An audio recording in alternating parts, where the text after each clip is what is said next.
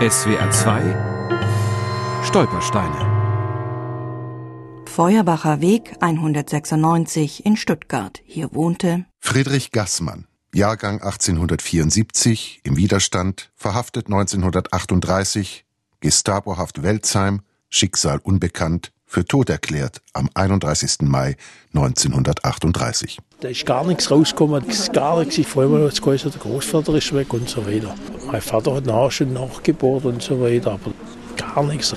Es geheißen, ist irgendwie verraten worden oder irgendwie. Gerhard Gassmann steht vor dem Haus seiner Kindheit und schüttelt den Kopf. Eben wurde hier für seinen Großvater ein Stolperstein verlegt.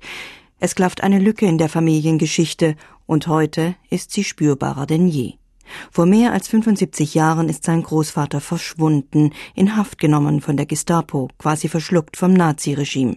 Es konnte nie geklärt werden, was mit Friedrich Gassmann geschehen ist, damals im Frühjahr 1938. Es gibt keine Fotos von Friedrich Gassmann, keine Erinnerungsstücke, keine Familienerzählungen. Der Stolperstein, sagt Gassmanns Enkelin Edith, holt den unbekannten Großvater ein Stück weit zurück, ins Hier und Jetzt.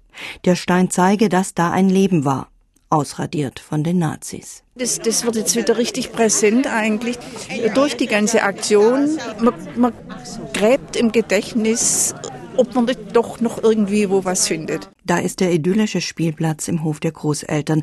Da sind noch die gleichen Nachbarhäuser von damals. Und da ist die Erinnerung an die Großmutter, eine Frau, die mit Haltung durchs Leben gegangen sei, aber doch so voller Kummer, dass man als Kind lieber keine Fragen stellte sagt die Enkelin Helga Gassmann und ihre Schwester Edith nickt dazu. Unsere Großmutter, die ist nicht drüber, nicht drüber weggekommen, dass sie ihn einfach abgeredet.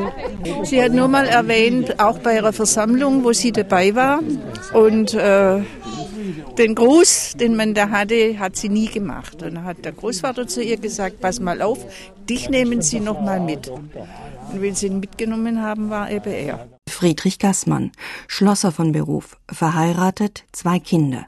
In einem Wiedergutmachungsverfahren nach Kriegsende bescheinigen Zeugen Friedrich Gassmann eine Zitat sozialdemokratische Gesinnung.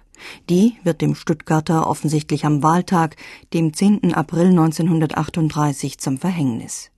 Friedrich Gassmann, so berichten Zeugen Anfang der 50er Jahre, habe damals gegen die NSDAP gestimmt und dies auch öffentlich bekannt. Am Tag nach der Wahl besucht Gassmann seine Frau im Krankenhaus. Von diesem Besuch kehrt er nicht mehr zurück. Sein spurloses Verschwinden bleibt ungeklärt.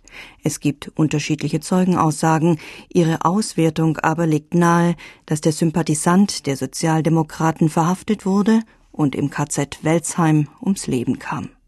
Nur wenige Wochen nach seinem Verschwinden erklärten die NS-Behörden Friedrich Gassmann für tot. SWR 2 Stolpersteine. Auch im Internet unter swr2.de und als App für Smartphones.